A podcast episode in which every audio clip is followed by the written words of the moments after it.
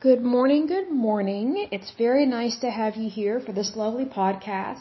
This is the Endurance of Labor Laws, and this is episode five. I'm I am your lovely host, uh, Lesley Sullivan. Um, you can call in or email in anytime. You can call or text at 405-314-1119. Email address is lesley2018sullivan at gmail.com. That's L-E-S-L-E-Y 2018 Sullivan S-U-L-L-I-V-A-N at gmail.com. And today we're going to talk about um, federal daycare. And what I mean by that is the federal government is trying to implement daycare at a federal level. And I, for one, do not agree with that. And I will say this I am not a parent, I don't have any children. But even if I did have children, I would not want this. And we're going to go into more detail about the the specifics of this and why it's coming about and you know can there be some good things? Sure but i i think the cons outweigh the pros on this. And you kind of have to be careful about things that you allow the federal government to implement. So first of all this uh mandate that the current administration is trying to pass or get it to be accepted is where from the moment your baby is born, it it is supposed to be if this passes, if this gets enforced, the moment your baby is born, excuse me, it goes into daycare immediately. And um, you know, I don't know what the age requirement is, if it's like a month, a week, I don't know what. But this kind of daycare that's mandated by the federal government and supposedly paid for by the federal government um, is supposed to be mimicking what's going on in France. France has been doing this for a good while now, and just because it's being done in Europe in one of those countries over there, it doesn't mean that we should do it here. And the French people are not happy about this uh, daycare that's being forced upon its citizens by their government. And so what's going on in France that's been going on for quite a while is these parents are very much upset with their government because the government is not allowing them to raise their kids. So let's say for example you have a husband and a wife. The husband works, the the wife stays at home and wants to be a homemaker. Well, if you have this mandate coming down the pipeline from the government that says no, you're not going to have your kids at home. You're supposed to be at work, or even if you don't have a job, they want to have your children in forced daycare. And I personally just find that horrifying that a government would try and do that because they're basically trying to control your children from the moment they're born. So when you have a government that's acting like that, that's very dangerous because they're not even respecting the parents' rights to have children and to raise them in the way that they think is best. And I personally don't see a problem with someone wanting to be a homemaker. My mom was a homemaker. There was nothing wrong with that. Another thing the government does not want to allow is it doesn't want you to find a babysitter and let the babysitter take care of your kid during the day while you go to work. The government also does not want your relatives to babysit your kids or be the daycare for your children. So that poses a lot of problems because number one, a lot of parents cannot afford daycare. That's a big problem there because it is expensive. It is a service and it is expensive. And if anything, more parents have been trying to go towards raising their own children. You know, having a parent stay at home for those first, I don't know, five to six years of a child's life before they actually go into grade school. And so, um, the government they're they're trying to implement this, and it's, and it's not right because first of all, not every parent fits that mold that they need to have daycare. You know, sometimes neither parent works. Like they're so well off that they don't need daycare. So we really should not be forcing people to basically forfeit their kids for the day and put them in the care of somebody else when they may not need that. Um, another problem is you know, I would think that, I saw this with a cousin of mine who was put in a daycare, and I did not agree with this because her parents did not need to do daycare. Um, both of them had really good jobs, and they could have lived off of one income, but they refused to do that. They they put money ahead of raising their kid. But um, I remember us going to visit them, and I was really excited about seeing my cousin, and she was probably two or three at the time. She's grown up now in her twenties or something now, but I doubt she remembers this. But she was like two or three years old, um, and she was put in a daycare, and I didn't know that she was in a daycare and um, her her mom, which is my aunt, uh, picks us up at the airport, and she goes, "Well, I need to go pick up." You know, I'm not gonna say the my my cousin's name, but we need to go pick up my daughter. And so we're like, okay, let's go. And so I thought maybe her her kid was like at a friend's house because she was too young to be in school at that time. So we go to this daycare. It was so dark and dismal, and they had all these kids in there. You, you had one section that was the older kids. They were all asleep on the floor. Like basically, what these daycares do, they basically want you to be asleep to try and control all the kids. It's not always a learning session. It is not about education. It's about controlling the kids, right? So we walk in, the lights are off, it's dark, and you've got all these kids on the floor that are asleep, at least they look like they're asleep. And then you've got all these, they look like, um, they remind me of like incubator looking things at the hospital, like in a NICU, that all these babies are in it. They look like turkey roasters, but they're clear. And I was like, what in the world? So I have all these clear turkey roaster looking things lined up against the wall. It's a large amount of them. Well, they're all these babies in these little plastic crib things and they're just all lined up. I was horrified as a little kid because my cousin and I were probably like seven or nine years apart. So I I knew something was not right with that, and I was just horrified as a little child. I was like, this is not normal because also I wasn't raised in that. You know, my mom, you know, was a homemaker, and so um, we we pick up my cousin, and she's kind of groggy, and um, we get home and I, I tell you what, I know I told off my aunt because I said, I do not agree with you putting my cousin in daycare. That was horrible. If you want to be a parent, you need to raise your kid. You need to act like it. I was like, I know that I'm way younger than you, but that's my cousin and I don't want her in daycare like that. And my, my aunt just got real quiet and she got really pissed off. so, um, I know that I, I said a lot, but I was really upset as a, as a little girl. I couldn't believe that my aunt would be okay with this. And they didn't need to have two jobs. You know, they, they lived very comfortably. And I just was so taken aback by that. And it just felt wrong what I saw. So that was my first impression of daycare. My other impression of daycare growing up was so many kids could not stand daycare. They hated it. They wanted to be at home with their mom. Like my mom was one of the few homemakers in almost every single one of my classes. And kids just loved it and thought it was neat that my mom was a stay-at-home mom. And so when I uh, got off from school, you know, I would go home and my mom would be there. I was never picked up by a bus. I never had to go to a daycare. And here's another thing: these these kids that go to daycare they were sick all the time. It was horrible. Like I couldn't stand being around some of these kids because I was always getting sick. I was like, why are these kids just constantly sick all the time?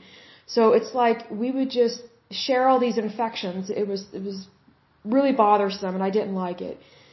I mean, I loved having friends, but we all knew they're getting sick from the daycares and there's all these different daycares in town and hardly any of them were clean. And so um Another thing was with the daycares was that if your kid is sick, parents did not want to come pick them up because they wanted to work or they needed to work. Some some parents needed to work. I'm not denying that.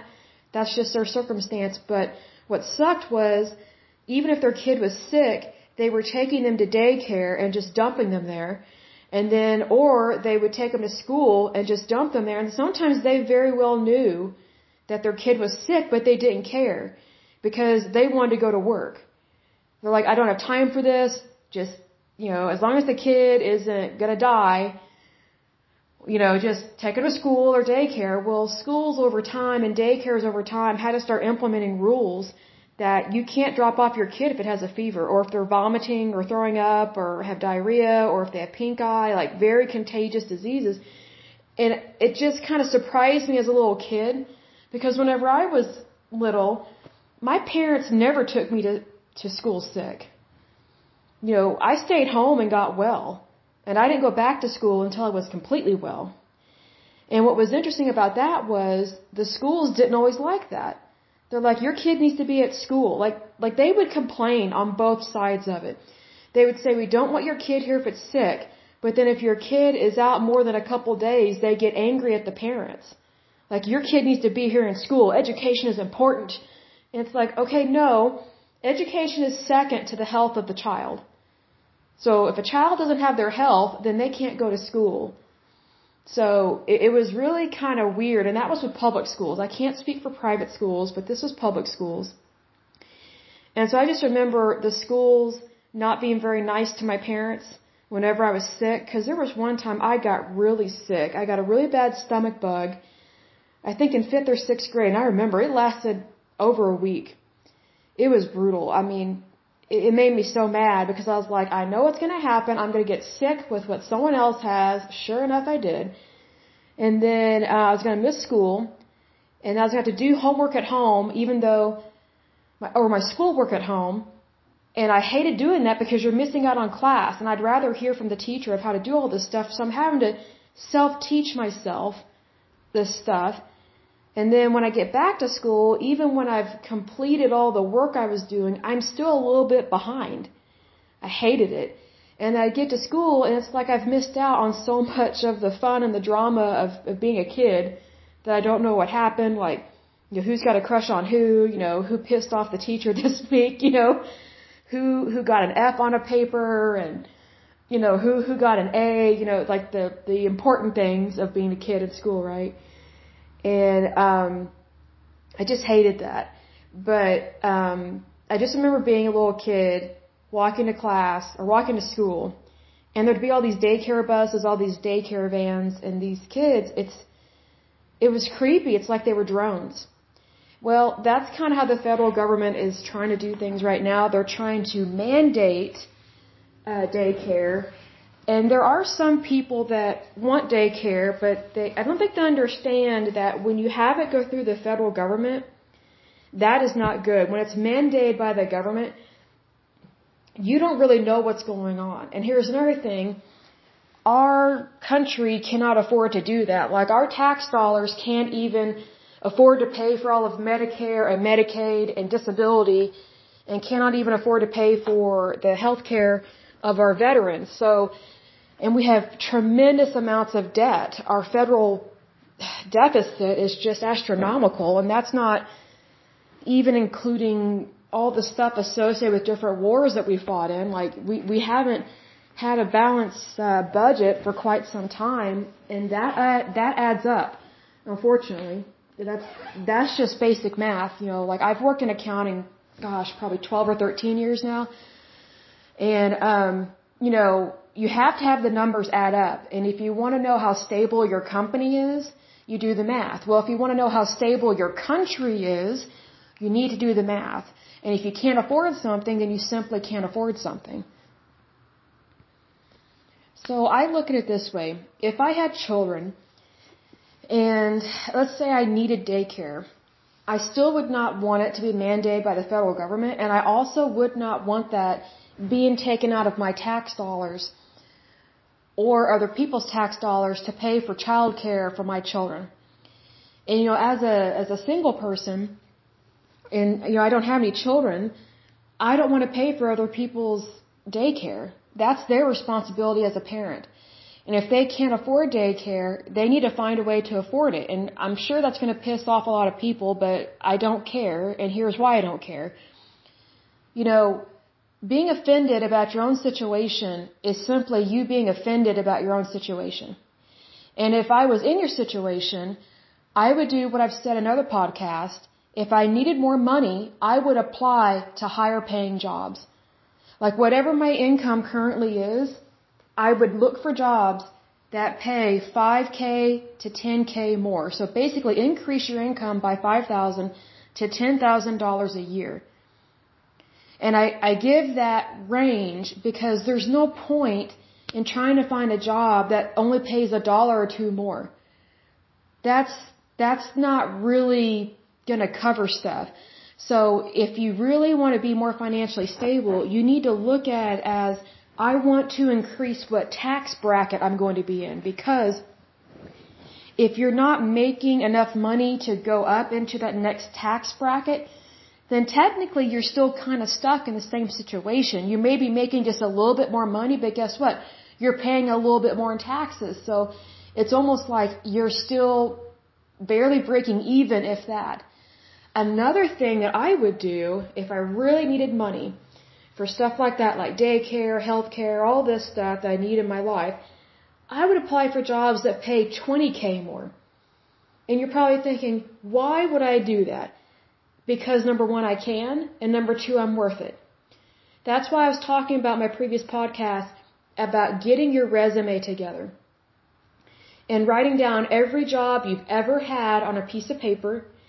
And within each job, write down everything you did from the moment you set foot on the property of your employer to the moment you got home.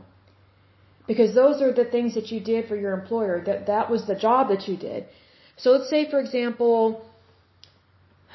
how would I word this? Oh, this is a very good example. This is what I would do if I was not making good money and I needed way more money. Okay, so let's say, for example, you work as a data entry specialist. And you're like typing and you're like really quick at typing. And, you know, maybe let's say you type membos, uh, documents, um, research papers, you know, you're inputting numbers all day, something like that. But let's say you don't make good money. Let's say you make 12 to 16 an hour. Okay. And in some places, 16 an hour is really good money, so let's lower that. Let's say you're only making 12 to 13 an hour and you're doing data entry work, right? Data entry work is almost the exact same job as coding when you're talking about computer and data analysis. It's just at a different level and you're just working it differently. So, like for example, every computer software program you have has to run on a code like even on your phone, like these apps and things like that. That's how they function. It's kind of like the recipe for a cake. It's like you can't make a cake, you can't bake a cake unless you know the recipe. It's the same thing for computers and software programs. It's not going to function or run unless it knows what to do and what to put in there and how to function. So what I would do, if I was not making good money and I was just doing data entry, I would look up um, doing coding, not medical coding, but like computer coding. And one of the software programs I think is called Python and uh, SQL. And when you look this stuff up, if you're not used to this stuff, if you're not used to management information systems, it's that's a MIS degree, or if you're not used to um, computer coding, it's gonna feel and look and just seem like it's way over your head, but let me tell you something, it's not. Because some of the best people, some of the best employees I have found that are great at coding are people that started out in data entry because they're quick, they're sharp, they're smart, they, they know the keyboard like nobody's business, they understand computers at a level that most people do not. So just because you're at a low end job that doesn't mean you have to stay there, and that doesn't mean that you don't already have the skill sets and the talents to make way more money. So let me look up on, on my computer here, like what a computer, oh, well, that might be, well, it wouldn't be computer programming, but computer coder. Coder salary. Okay. All right. Okay, so for a computer programmer, which I guess that might be technically what it's called, but I was thinking something else. The wages in the United States, the range for that is forty-two thousand to a hundred thousand dollars a year. Now, if I had to guess why it goes up to 100k, is because there are different levels of management within computer programming and computer coding. So let's see here. Oh, this is way way better here. Okay, so I'm just googling and it says, uh, "Do coders make good money?" All right, and it says computer programmers get paid well. with an average salary of, of $63,903 per year in 2020. Beginner programmers earn about 50k and experienced coders can earn 85k. So look at it this way, if you're just a beginner in this, you can easily make 50k a year. That is way better than making only $12 an hour. So let me do the math of what $12 an hour is.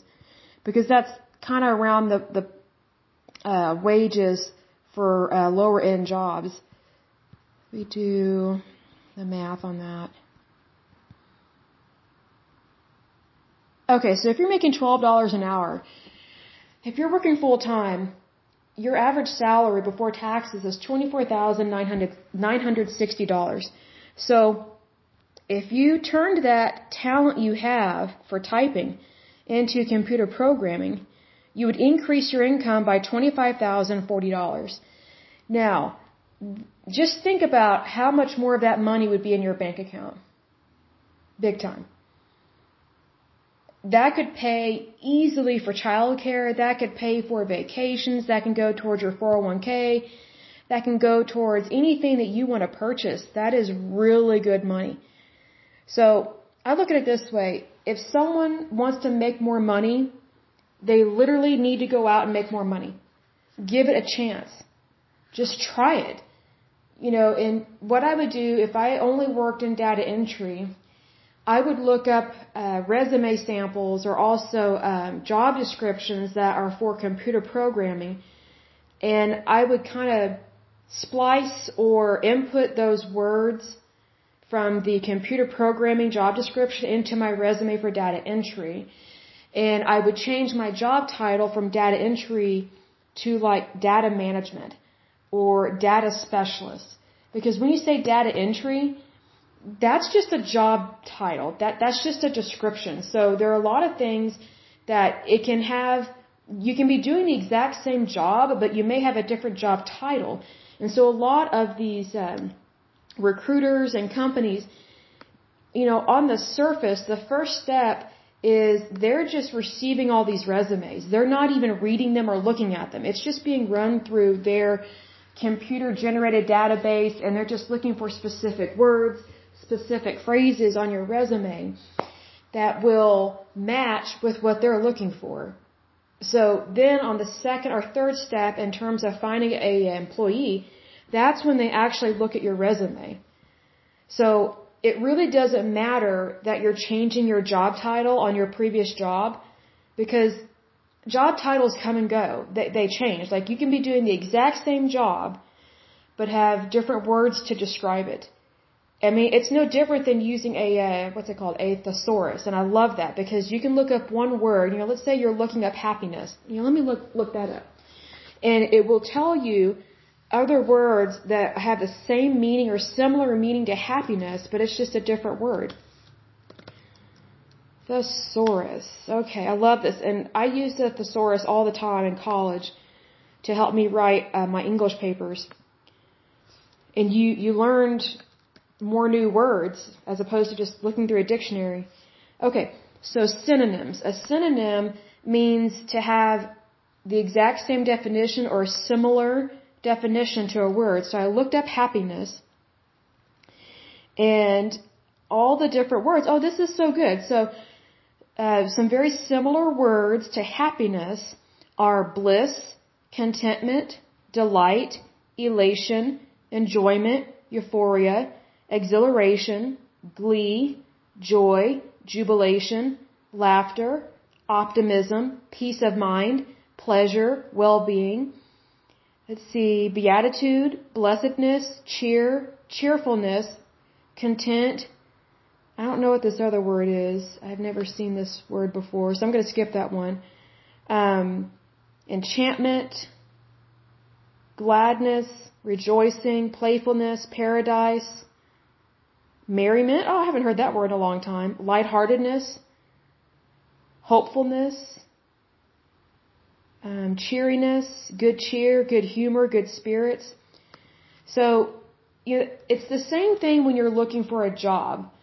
You know, yes, you may have been doing data entry and it may not be paying well, but those skill sets that you're using every day for your job can be used for a different job, just have a different job title, and double or triple your income. Who wouldn't want to do that? I say go for it. You have nothing to lose and everything to gain. So I wonder if this will give me other words on here. Let me look up something.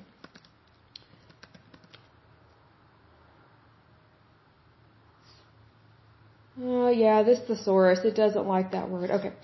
I was looking up programmer, but it's really not for that because that's more of a noun. And um, the word I was looking up was more of a adjective kind of thing. So, um, but you definitely use different words to describe yourself because also that helps you get out of a rut.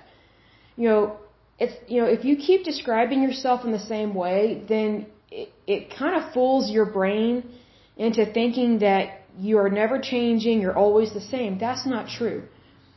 Like look at it this way you are you are a different person than you were just the other day. Why? Because maybe you tried some new type of food. Maybe you realized, "Hey, I really want to go to that store and shop there." You know, it's like every day we're growing into a better version of ourselves, so don't ever stay stagnant. Don't ever just stay where you are. Like always be open to having a better life and growing into something better because that's where you will have your success. Like you, you have to leap you know, one of my favorite phrases is leap and a net will appear. And it's very true. You just, you have to have that hope. You have to have that faith and you have to push forward. That's one of those things with that. Um, but I wanted to bring up kind of what was going on in terms of federal mandates and stuff coming down the pipeline from the federal government. And, um, I, you know, I kind of want to go back in time with this because I know that the federal government has been wanting to implement federal mandated daycare, I think since the Clinton years, if I'm not mistaken. I was a little kid back then. But the adults that I was around at the time and then later on when I grew up, they've talked about how the federal government really wanted to implement federal daycare. And when back then when parents realized what it actually meant, they're like, no, we don't want that. Like, it sounds good on the surface. Oh, free daycare for all your kids and you can go to work and make money and stuff. But there were all these other things that the government wasn't really telling people that they wanted to do and how strict and stringent it is and that you can't ever have a relative take care of your kid. You can't, you can't hire a babysitter to take care of your kid while you're at work. Like it, that really puts a stress and a burden on the parents and then it makes it, it makes it so that the parents don't decide who's actually taking care of their kids. So you don't know how your kid is being trained or taught you don't know what they're around. And I'll give you an example. There are these people I know. They're they're kind of well, the wife is stuck up and a snob. The husband's more normal, but they were they made a comment one time at dinner about their about one of their children and said, "We don't know where she's getting these words and she has this weird head movement that she's doing that's kind of ghetto." And then the next time we saw them, which wasn't long after that, they told us that they realized where their their daughter was getting these weird ghetto words and why she was having this kind of weird behavior.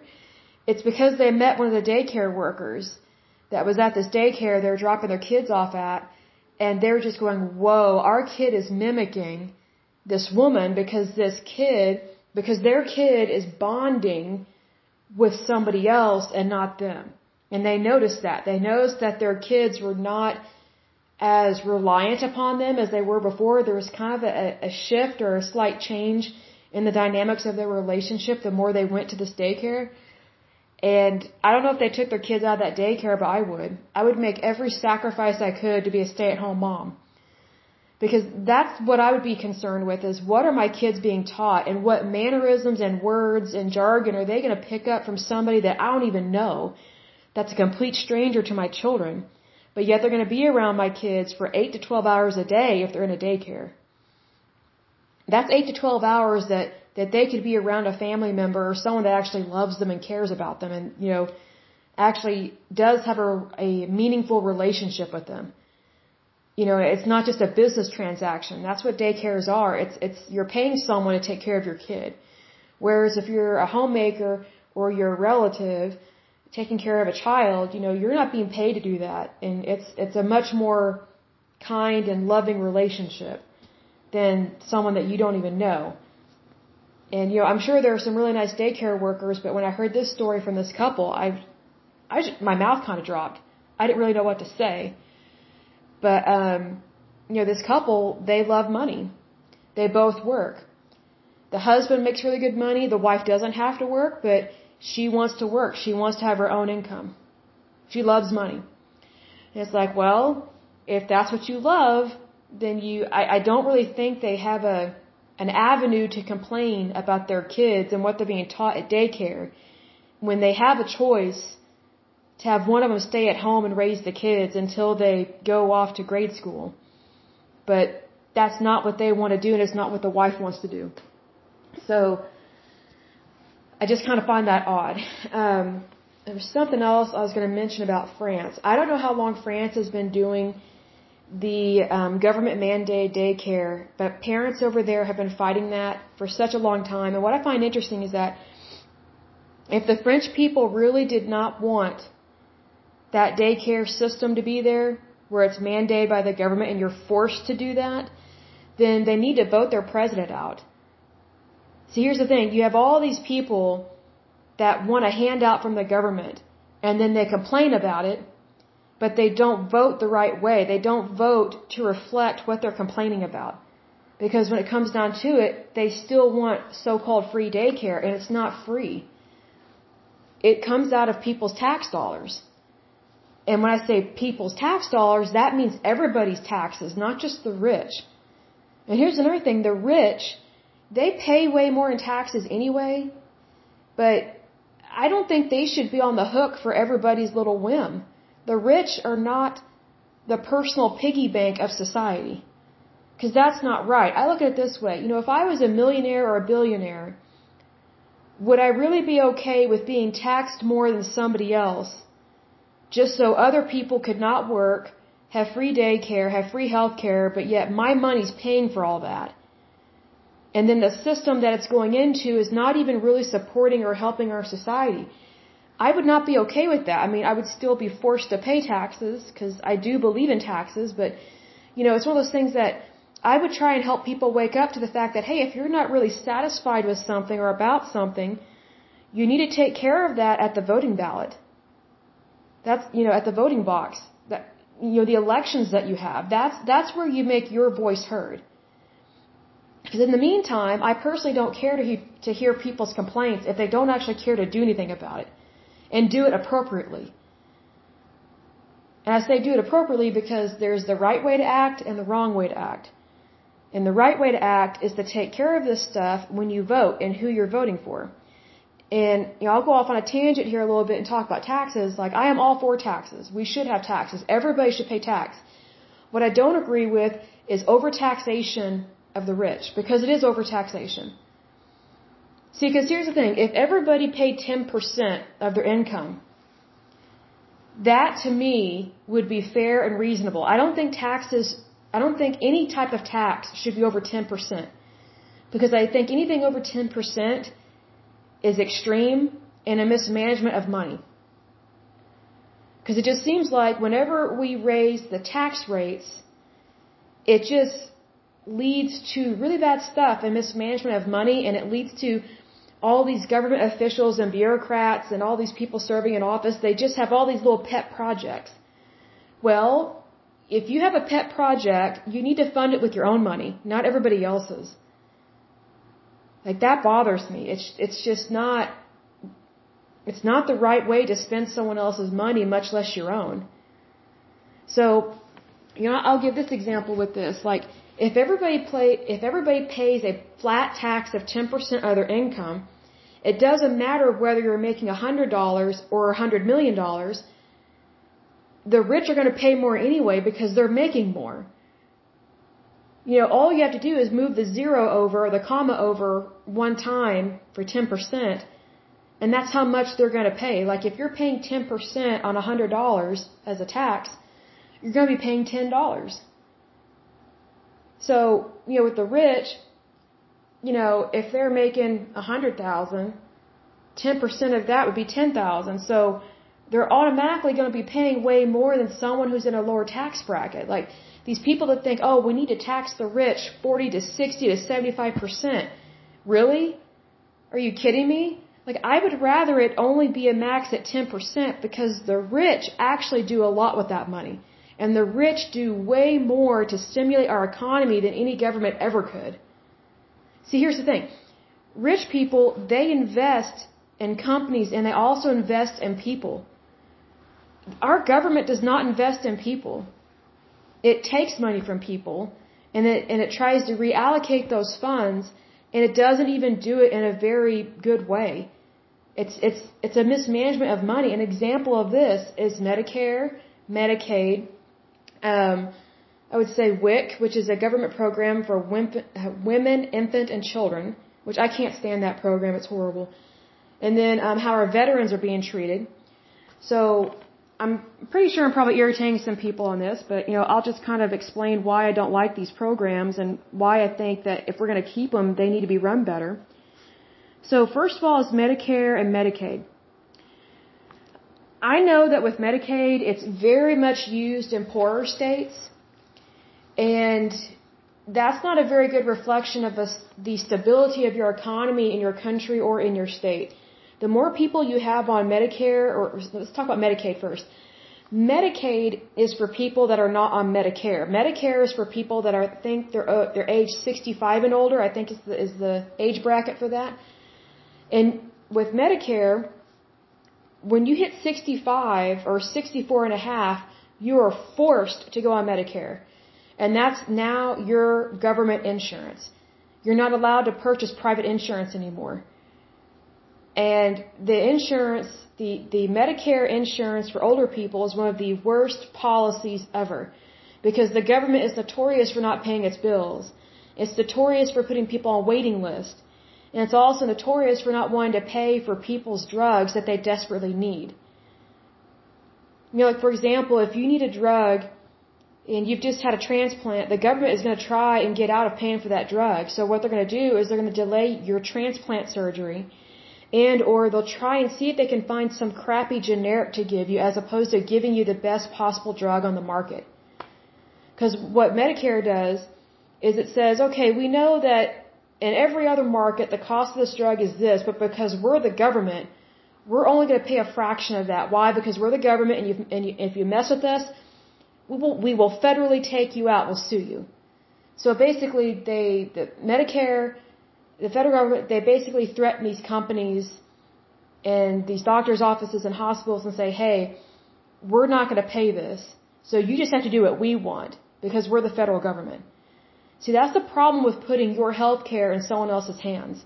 Is that you don't always know what they're doing, and sometimes what they're doing is not always right or ethical. Because I look at it this way: if I was a doctor or a nurse practitioner, or even work at, working at the front desk of a hospital, you know, would I think it's appropriate for someone to not pay their bill?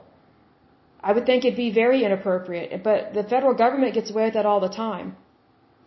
And you know, what's interesting is that the federal government likes to get paid, but it doesn't think that some of these doctors and hospitals and, you know, pharmacies should get paid their money. Well, people need wages. But the federal government doesn't, doesn't always care to pay people their wages and have it be appropriate wages. That's the thing. So Medicare is health insurance for older people once you hit a certain age, which I think is 64 and a half, if I'm not mistaken. And you're forced on that insurance, mandated by the federal government. And I think that is totally wrong because that's the federal government forcing you and making it illegal for you to purchase something that you may want to purchase. And plus, here's the thing there may be quite a few rich people that they don't want to be on Medicare. They don't need to be on it. Medicare should be for people that need it. You know, that maybe are super poor or maybe they're middle class, but they got hit with, you know, some kind of mortgage crisis or something and, and they need to be on Medicare to help pay for their medicine you know, Medicare for all is not a good thing. So then let's go to Medicaid. Medicaid is for pretty much everybody else that's not old, that is put on uh, the government health care uh, policy. It's basically health insurance for anybody under the age of 64 and a half. And Medicaid, again, it doesn't want to pay bills. And I'll give an example. Like when I was having to try and find a new doctor, because I got new health insurance. It was, I noticed that there were so many doctor's offices that did not want to see Medicaid or Medicare patients because the government totally stiffs these people out of their money, out of their wages, and they're trying to run a practice. So it really puts the squeeze on people to try and find a doctor or a hospital that is in that network. It's very difficult. And that's not the fault of the patient, but it's the patient that suffers, suffers. It's you and me that suffer whenever the federal government does stuff like this and then tries to say, oh, our health care is the best. We want health care for all. Obviously they don't. If they're not even trying to pay their bills and pay them quickly. The federal government is notorious for not paying its bills and for delaying funds as much as possible because first of all, it doesn't have the money to pay for all this. Healthcare is very expensive, but it doesn't have to be. And the federal government is not the answer. If anything, it has caused quite a few problems, especially with federal mandates in terms of the cost of healthcare. So that's Medicare, Medicaid, and then I wrote down veterans. Okay. You know, our veterans, they served our country and they protected our country and they come back home and they get the crappiest healthcare you've ever seen. It's worse than Medicare or Medicaid and it's run by the VA. The VA has been a horrible organization for decades. It, it was like the white elephant in the room. It's like nobody wanted to talk about it, but yet the VA, they kept wanting all this money. They kept basically getting all this slush fund money, but it wasn't going to the veterans.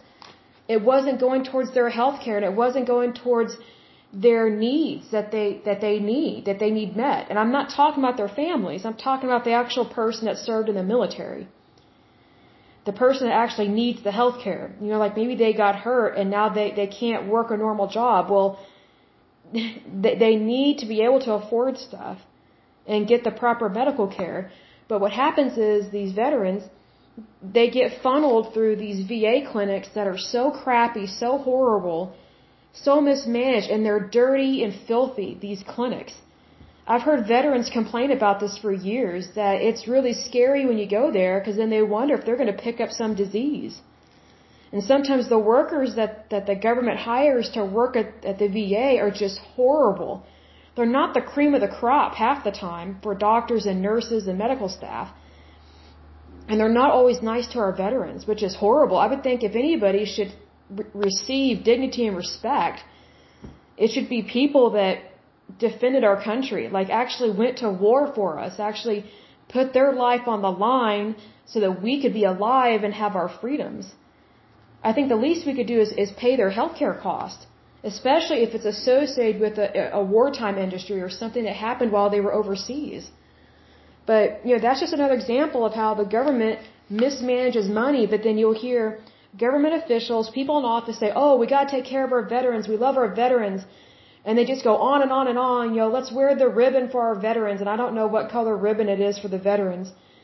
Um, like breast care aware, uh, breast cancer awareness is pink, but you've got all these other colors for every cause. And it's like you know, wearing a ribbon doesn't pay the bills. Wearing a ribbon doesn't get people the health care that they're paying for and that they deserve. I say screw the ribbons. Get people the health care that they're supposed to get, that they were promised, and also that we, the taxpayers, are paying for. Like, it really bugs me that, you know, I'm paying all these taxes into a broken healthcare system, and yet it, it makes all these promises to people that they're supposed to protect and help, especially when they get out of the military, and they're not even taking care of the veterans that really need a lot of help. Like some of our veterans, you know, sometimes they get their limbs blown off you know, and you can't just have someone sawing off their limbs and, and not know how to do proper amputations and, and you know, let's try and prevent an infection here. I mean, it really is that serious. It's it's not something that can just be, oh, we need health care.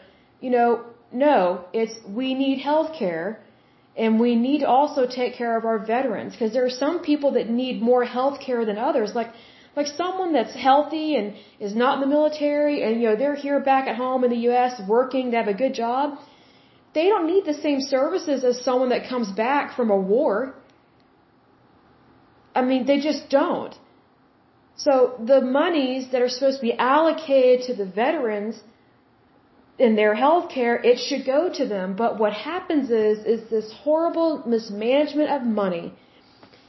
And from what I can figure out, it comes down to everybody wants their hand in the pot. And it comes down to managers, HR departments, all the, or administrators. Like I cannot stand that word hardly at all anymore because whenever you see the word administrator and it's a job title within an organization, you basically need to just envision your tax dollars going down a rat hole because we've got all these people that want all this power and they want to control other people's health care but yet they don't want to be on the same health care plan that the veterans are on because they know it's crappy and it's horrible. But yet these administrators, these higher ups, so to speak, or these bureaucrats, they're just professional paper pushers, but yet they get paid really good money, they get paid really good wages, have excellent health care, but yet when it comes to someone else's health care, they don't really care about because they care more about their job, their money, and yet they say, oh, we need to help our veterans more, or, or oh, we're, we're low on money. Let's raise taxes. You know, let's do the right thing. Well, sure, let's do the right thing. Let's have an audit first. And let's see why your administration or your cabinet or your department doesn't have the monies that it's supposed to have. How is it using it? And is it using tax dollars appropriately the way that it's supposed to be utilized? And also, are workers getting paid the correct wages? You know, like, yes, we have doctors and nurses, but what about all the other workers that, that are below that, that are in lower income brackets? Are they being paid appropriately within these government systems? Like, if they're working at the VA, are they working the best hours for them? Are they being guaranteed pay? Are they working in a, in a good, happy environment? I can probably tell you no, they're not, because the VA is not known for being a pleasant place to work. If anything, people can't stand working there. And you know what? It starts with management. It starts from the top and trickles down. It just does. So, you know, in regards to a lot of these government entities and programs, you know, social welfare programs, just FYI, whenever you see the word administrator and they've got a job title, they're basically a professional paper pusher and and here's the other thing: if you interview them, they may sound like they know it all. They're smart. They make it seem like they care, but you know what? The proof is in the pudding. Like I've worked in accounting for like 12 years now or 13 years. You need to look at the numbers because that will tell you if someone's actually doing their job and doing it correctly and handling the monies in a appropriate manner because tax dollars are just that. They're tax dollars. They come from everybody's paycheck. So that means those administrators and those people in those government offices and roles, they are held accountable by the taxpayers. And the way that they're held accountable is when you go to the voting booth and you vote them out. Or, or you vote someone in that can fire those people that are not managing the VA or these other offices in the appropriate manner. That's, that's just how it should be. And I wish more people would wake up to this. But I bring these up Medicare, Medicaid, the, the VA, because if our government can't even handle these social welfare programs, how's it going to handle daycare? And you're talking about children. You're talking about babies, infants, toddlers. And these more than likely are 99% healthy, you know. Like our government can't even take care of people that really need a lot of help. So how are they going to help parents? How are they going to help mold and shape our kids? They're already trying to implement stupid stuff in, in the public school system, like trying to eradicate history and try and push through these really crazy nutbag theories that have nothing to do with the beginnings of our country and what it means to be a citizen and to care about your fellow man. I mean, if anything, they're teaching stuff about how to have disharmony in your country, and we don't need that. It's easy to be negative. It's harder to be positive. And the reason why is because it's worth striving for. It's it's worth longing for positive things in your life. So that's kind of a a serious podcast. But I thought I would bring it up because I've heard people talk about, you know, some of what the federal government is doing. And there are good things that the federal government does, but it really needs to help those in need first before it tries to expand out to other things. I'm sorry, daycare is not number one on my list. The people that are dealing with life and death situations, they're number one. The people that need food, water, food, water, and shelter, they are number one. Daycare and school systems, that comes second, third, fourth, fifth, sixth. It's, it's down the list. You know, people need medicine. They, they need their, their cancer drugs.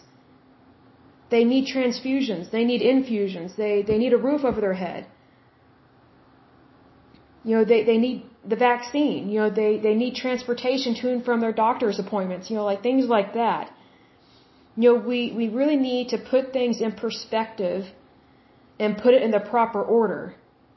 You know, maybe someday this daycare thing will be a good thing, but I don't think it should come from the federal government. Not by any means. I think that's very dangerous to put the federal government in charge of anything like that because whenever you give them power, it's very hard to get that power back. That's the thing. I would be very concerned with that. Regardless of whether I have kids or not, I would still be concerned with that. Big time. You know, like for example, I'm not on Medicaid or Medicare, I'm not a veteran, but yet I can easily recognize that those programs are not being run correctly. And the people that need help are not getting the help that they need and that they're promised. You know, when you make a promise, you're supposed to keep that promise. And if you can't keep that promise, you need to admit that, hey, I made a promise I can't keep. I apologize. Let me see what I can do to make up for this. Like, but, but the federal government doesn't do that. That's what these social welfare programs do. They make all these promises they can't keep. Why? Because they're constantly spending someone else's money. They're not spending their own money. And they're not really holding themselves accountable to anything. It's just viewed as a slush fund. Well, people are not slush funds. They're people. And their wages belong to them. And when they pay their taxes, they expect the government to spend their tax dollars in a appropriate and business-like manner. Be smart about it. Big time.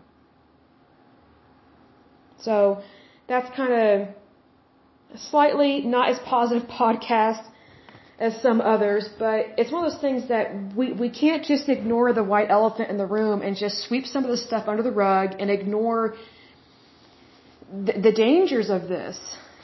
And, you know, because it is dangerous to implement all these different social welfare programs when we have a huge deficit, we have a huge debt in this country.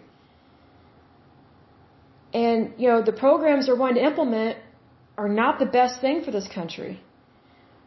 We're not even able to handle the government programs that we have that, that are being practiced right now. So that's a big problem to me. You know, we, we need to get our head on straight and practice good management. Big time.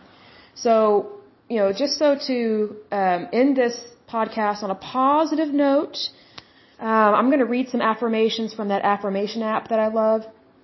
Because I look at it this way. Yes, we do need to address things in our life and um, in our country, but we don't have to let things end on a sour note and we don't have to only focus on the negative.